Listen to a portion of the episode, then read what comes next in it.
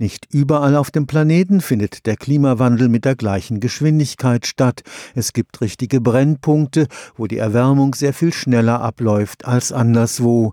Die Arktis ist ein solcher Hotspot und auch Europa gehört dazu. Genauer gesagt Südeuropa. Hier werden sich die Temperaturen in den nächsten zehn Jahren steil nach oben bewegen, das ist das Ergebnis von MiClip, einem neuen regionalen Klimamodell, das am Karlsruher Institut für Technologie in Zusammenarbeit mit dem Deutschen Wetterdienst und einem breiten Forschungsverbund entwickelt wurde. Die Wettervorhersage bezieht sich auf einige wenige Tage. Die globalen Klimamodelle dagegen haben einen Zeithorizont von bis zu 100 Jahren.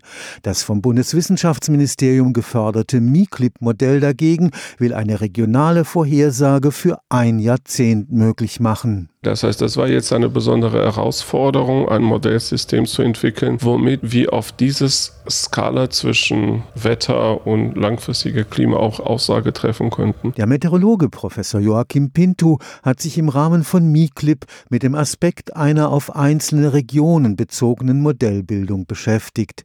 Das Ergebnis ist, dass unterschiedliche Regionen die Erwärmung in ganz unterschiedlichen Geschwindigkeiten erleben. Ein großen Teil der Veränderung ist tatsächlich vor allem in dem Arktis nachzuweisen. Im Vergleich dazu passiert in den Tropen relativ wenig. In Europa sind wir ein bisschen dazwischen, aber wir sehen vor allem für den Mittelmeerraum große Unterschiede. Wir können jetzt schon feststellen, dass wir häufiger Hitzewellen haben, noch stärkere Hitzewellen und auch häufiger Dürren. Und die Projektion, die wir haben, für die Zukunft zeigen, dass das sich noch stark verstärkt. Im Vergleich dazu sind die Veränderungen in Mitteleuropa tatsächlich etwas kleiner. Das heißt, Südeuropa wird stärker getroffen als wir hier. Was die Entwicklung in den nächsten zehn Jahren betrifft, so wird der Süden Europas ein Brennpunkt der Erwärmung sein. Für die Niederschlag ist die Veränderung im westlichen Mittelmeer stärker, während für die Temperatur ist die Veränderung im östlichen Mittelmeer stärker. Für die Temperatur ist tatsächlich der größere Unterschied dann über Osteuropa festzustellen. Für den Klimaexperten steht fest,